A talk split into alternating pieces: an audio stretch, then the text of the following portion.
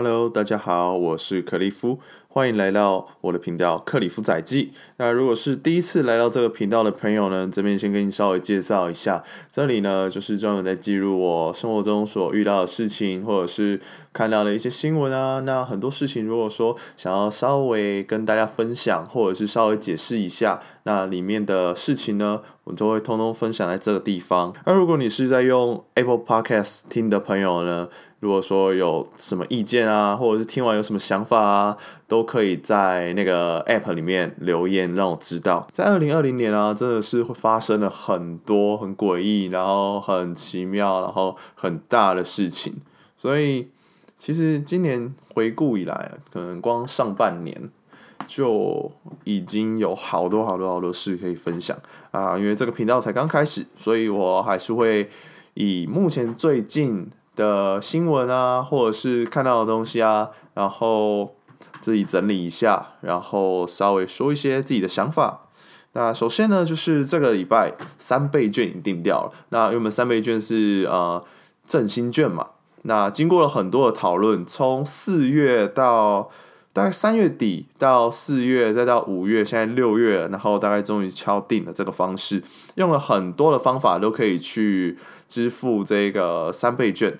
啊，你不管是用信用卡或者是金融卡、现金，都有很多的方式可以去做消费三倍券这件事情。那三倍券你们要怎么花呢？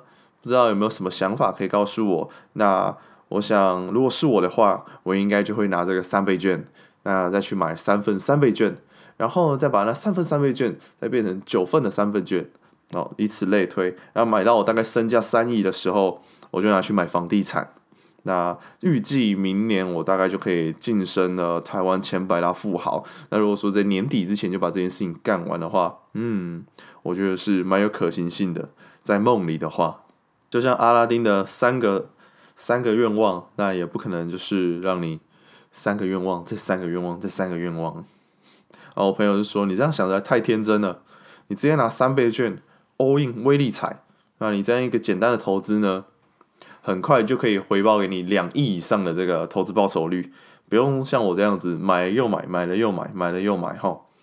那这个想法也很不错啦，就是一个很经典的赌徒思维嘛。其实啊，这也是呃接近于穷人思维的一个概念。如果大家有去上网搜寻过什么是穷人思维的话，那你可能就会多多少少知道，因为很多事情不是说嗯你。怎么想，你怎么做，变得比较穷，而是现实环境，你就是很可怜，你就是没有足够翻本的钱。像我去年也有一段时间是发生这样子的事情，呃，因为我去年在 Queensland 工作，然后平常工作的薪水就没有很高了，当然相对台湾是高一些。如果说以在澳洲来讲是相对廉价的劳工，那我那时候一个礼拜工作七天。那一个礼拜的两个小确幸，就是一个就是我会让自己去吃一次外食，可能去吃一个摩斯摩斯汉堡，或者是一个外，反正就是一个好吃的东西，不是我自己煮的，因为毕竟我通常都是一个礼拜就是会都在家里煮饭，然后带出去吃啊之类的，不会一直去吃外食。然后另外一个呢，就是我会利用呃澳洲的乐透 App 去买一张乐透。他会不会想，为什么来到这里还要买乐透？你在这里赚的钱就够了。但是其实澳洲的乐透，澳洲人自己都超喜欢。为什么你知道吗？因为澳洲的乐透不用扣税。就举个例子来讲好了，就是说你在台湾你中了一亿台币，那你可能扣，我忘记扣多少，两成吗？哎，两成的话，那你可能就是实领八千万，但还是很多，但是。如果说在澳洲的话，你中一亿就是给你一亿，他没有再去做额外的扣费，所以其实这件事情让呃在这里买乐透的人相较之下会特别有吸引力。你也不一定说买乐透，你可能会去买刮刮乐或者是其他比较容易中奖的，那价钱当然稍微低一点的。那很多理性的人就知道，你大乐透中奖的几率大概一千多万分之一，那你平常对的发票。两个月究竟会中过几次两百万？我不太相信。偏偏数字这种东西又是一个很没有感情的东西。如果我说，呃，现在中东打仗死了三千个人，那同一天呢，有一个日本的 AV 公司，它的无码影片外流，那大家一定会开始问说，嗯，那要到哪里才可以找到这些无码外流的影片？但是你们一定不会在乎，就是打仗死掉的那三千个人，为什么呢？因为你只在乎 AV 女优啊，而且数字很没有感情，一千分之一呢，跟一千万分之一。对我们的大脑来讲，其实根本就没有差别，因为听起来就是很低，但是有机会。那买这些彩券的小钱，你也没办法拿来干嘛？如果说以大乐透五十块，你可能一个便当都买不起。那如果说你牺牲一个便当的钱，或者两个便当的钱，然后去换一个机会，让你可以成为亿万富翁，Why not？啊，因为有人说，比尔盖茨存三秒的钱，他就可以买一台兰博基尼。但是我们一般人呢，我们存三年。不晓得可以买到多少东西，因为听起来很没有希望嘛，所以希望就很容易让人家买单，因为这个东西小小的嘛。那到底三倍券到底要怎么用呢？如果说呃希望可以把它用得好，用得淋漓尽致，但每个人的角度都不一样。那我觉得以国家所希望的是，你只要拿这些东西去消费，基本上就可以达到呃这件事的目的。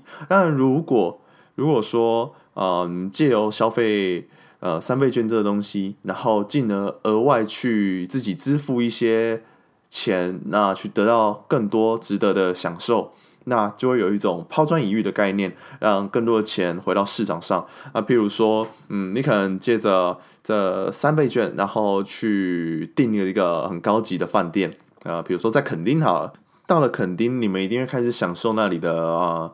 阳光、水、沙滩、比基尼，那这些东西很多都是需要一些额外的付费。譬如说，你去租一个伞啊，或者是去那边喝一个啤酒啊，可能三倍券不够用的时候，你觉得我只要再支付一些我自己的小钱，那可以得到一些很好的生活体验。那这些东西就是一个额外的效果。那如果可以这样子的话，让更多的经济回流到市场，那。对于促进台湾国内的经济也是一个非常大的帮助。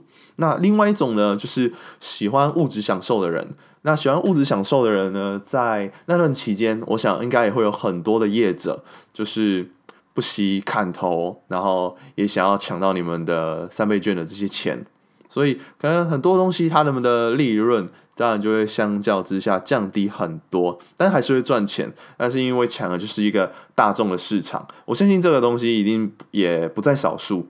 那最实际、最不受就是呃业者青睐的，大概就是就只拿这三倍券做正常的开销。那自己平常呃需要支付的那两千元，他可能就是。从自己的薪水转到呃自己存钱的户头上面做这样正常的消费，其实说真的就是一个最理性的一个消费者可以去做的事情。但是我相信这样子的人一定会很少，因为因为人都会有一些心理盲点嘛，就是我们称之为心理会计啊，，mental accounting，就是如果说有一笔钱是你是你有点像是捡到的。或者是你觉得哎，没有付出什么劳力，或者是没有做什么付出，你就得到了钱，我们很难把它看成是一样的钱看待。那如果说啊、你如果说领到一个红包，那这个红包是一千二，那跟你去上工工作，那从早上七点做到下午五点，可能。可能很辛苦，流汗，要一直搬重物。那中午就休息一小时。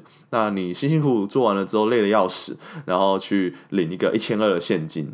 就说我啊，我以前也是有做过，就是出工的工作，那真的很辛苦。那这时候呢，你拿到了一千二，跟你红包拿到一千二是完全不一样的价值。我相信这是明明钱是一样的，但是我们看待它的方式又不一样。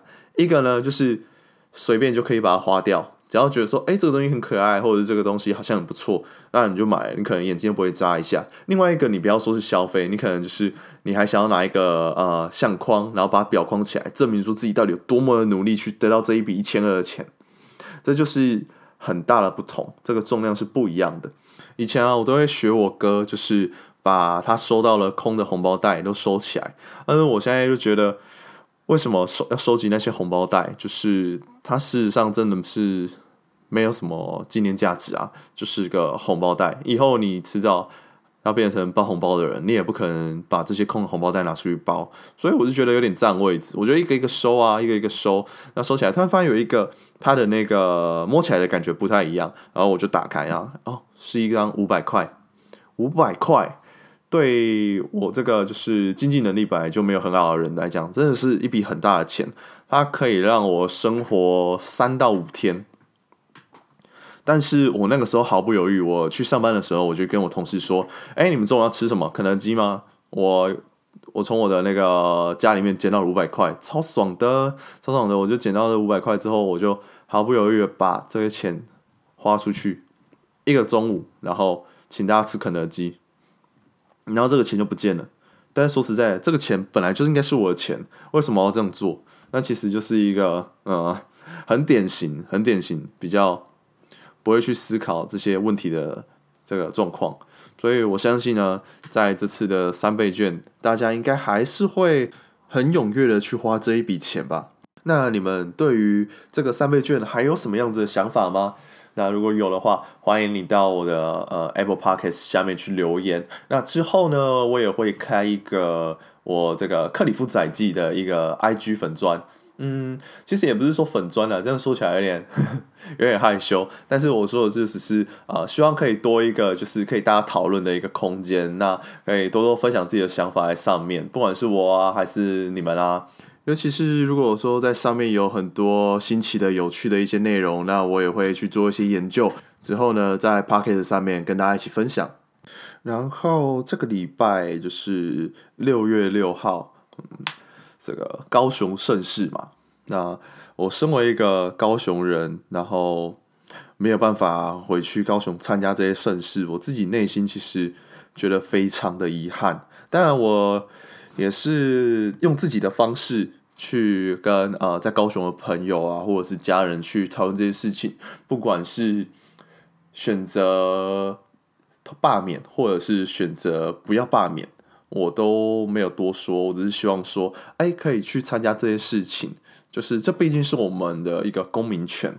那我希望说这些东西可以去落实在我们的公民身上。我觉得这个东西有一个好处是，它可以唤起一个公民意识，去证明说，嗯，人民究竟有多少的权利去啊付诸实现，就是对待于呃政治人物的去留这件事情。当然，我觉得其实很多事情是有些争议的，比如说呃政治人物。究竟要用什么样子的表现才算是一个好的表现，或者是呃，身为一个人民，我要如何去监督政府这件事情？当然，我觉得以我自己来讲的话，就是呃，刚刚可以举的例子实在是太多太极端了。但人民要学着如何去监督这件事情，那公仆们应该要学着怎么把自己的政见化为实质的。行动力，那很多事情，如果说把它只是沦为口舌的话，就会变成只有对错这件问题。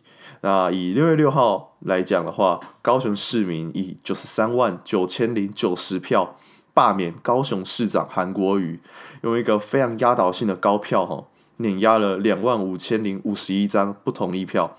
那很多的支持罢免者，当天晚上似乎让高雄的汕头火锅业者就是发大财。那可能以后啊，介绍高雄一定要吃什么东西的时候，就是说没有吃过汕头火锅，别说你来过高雄，对不对？而且回来高雄投票，我发现真的很多的朋友，就是他们就投完票，然后在揪难得被见到的朋友，然后出来吃吃喝喝。那如果说你生活周遭，不管是朋友还是家人还是邻居，他们那个时候可能心情不太好，流泪的或者是愤慨的，我希望大家不要笑太大声。因为选举是一时的，那家庭是一辈子的。其实政治真的就像是空气，有时候很难去形容它，但是你又不能没有它。不管你是支持或者是不支持的，那都还是要好好生活。我们不能够奢望一个市长改变整个高雄，这是不可能的。我们还是要为自己做好规划。我有时候我们常会有一种感觉，就是我们只要换了一个领导者。只要换了一个总统，还是换了一个呃带领我们的人，这个世界就可以改变，而他就可以拯救苍生。这个世界上会有我们很多心中的所谓的大魔王，这个大魔王只要除掉了之后，我们就可以改变这个世界，和平相处。但事实上呢，一定会有下一个大魔王，再下下一个大魔王，所以很多事情是来自于我们持续的去监督他，然后去关注他，让他知道他们所做的事情会曝诸在荧幕前。当然，要以一个正确的理解的客观的一个角度去监督这件事情，本身就是一件很困难的事情，因为我们很容易被呃新闻的走向给带走。那我也希望说，在未来政治上面，就是大家可以。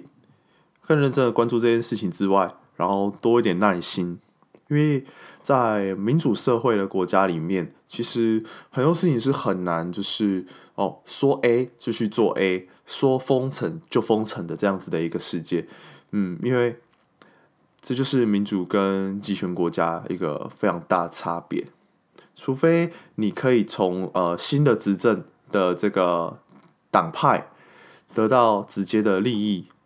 不然的话，你的工作也还是一样，你的生活还是要继续啊。那代表选举对我们来讲一点帮助都没有吗？当然不是。就是说，理解你支持的或者你不支持的人，那对照说接下来他们所付出行动的事情是什么？呃，不可能说马上就通过，但这个东西有开始立法吗？有开始提案吗？有开始改善你生活周遭的小问题吗？汽机车的违规还是一样很盛行吗？那行人走在路上是不是危险性还是一样高呢？其实说真的，这几年来，就是台湾可以凝聚一个很高的一个抗中的民意，中国其实真的帮了不少忙。我觉得他是真正的催票机啊！吼，呃，从二零一八年十月到现在哦，因为我都还在澳洲，真的觉得错过很多高雄的历史。但是同时呢，我也觉得民意真的变动的很快。那是不是好事？我觉得这个东西还。需要观察嘛，然后换个角度想，为什么在不到两年的时间，韩国瑜短暂的时光就这样子落幕了？同样的，为什么不到两年的时间，之前被就是许多年轻人拥护的市长柯文哲，现在被这么唾弃？因为很简单，就是中共同路人嘛。那只要这个贴纸贴上去，很容易就忽略了很多事情。那可能就变成了呃斗牛眼前的那块红布，没有？那比如说，呃，韩国瑜之前选上市长的时候，那卢秀燕之前也被干的要死啊。那为什么现在都没有人罢免他？当然有一部分原因是因为他的名气远低于前面两个人，而且他们也比较安静。现在就好像就是我们想要搭上同一波的浪潮，然后就可以去辨别说，除了我们这个以外，其他的都不好。那很有可能新的浪起来。你如果还在旧的浪，可能就被新的浪觉得，嗯，这个东西可能当初也不是那么正确嘛。那如果说你移过去了，移到新的浪潮之后，你要如何去评断你之前搭的那一波浪潮呢？所以这些东西其实说起来好像有点复杂，但是其实我们需要做的是回头检视，为什么当初我们要投这个票？为什么当初我们会去支持这一个政治人物？那这个政治人物跟现在。究竟有多大的差别吗？那它这个差别在哪里？比如说啊、有些是啊、上班不认真，上班迟到，但是这上班迟到的人他被唾弃。那另外一个，他上班永远准时七点还是七点半，忘记了，他就是准时上班，然后开始开会啊，然后做一些啊检讨，或者是甚至就是工作上应该要做的事情，但是他同样现在也被。唾弃也是有被啊、以前所支持的人给唾弃，说哦，我以前是什么什么粉，但是我现在清醒了什么的。我觉得现在的新闻媒体虽然品质参差不齐，但是其实现在还是有品质非常好的独立记者或者是独立的报道，可以让现在的民众去接触。那可能有些是付费的，有些是没有付费，但是他们都是。尽可能的去做到客观的报道。以现在的电视媒体来讲，我就很常看公视新闻跟华视新闻，当然还有其他的。但是你看，光这两个，其实你要看就看不完了啊、如果说以我自己付费的东西来讲，我也曾经订阅过《天下杂志》啊，或者是关键评论网、转角国际。那这些东西其实都是可以增进我们。对于每一件新闻或者是社会事件发生的时候，我们的看法是怎么样？尽量不要看耸动的标题，底下的那些新闻，很多就是为了要吸引你，然后去看，增加它的点击率，然后去扩散它这个新闻的注目程度，所以很多东西就会相较之下变得很偏颇。我很不喜欢那种就是一昧的要借由新闻让你觉得很生气，然后或者是让你很悲伤的的那种新闻，有的时候都好像是一个故事情节一样。变得很不真实，而且唯一真实的就是我们的情绪会被它点燃这样子。那如果你是比较常看 YouTube，然后没有在看电视，没有在看新闻的话呢，那你也可以去看志祺七七在 YouTube 上。那 Podcast 上呢，你也可以去看每周的敏迪选读啊，啊、百灵果啊，然后还有对于法律上的不了解，也可以去看法白法科电台吧。对，这些都是相当优质的媒体，然后也很有吸收的价值。如果我们用多一点不同的角度去看几家呃不同家的新闻，让那些不同的立场整理起来，然后去审视一下说，他讲的东西是对的吗？他讲的东西是事实吗？是不是跟我以前支持他的理念已经完全不同了？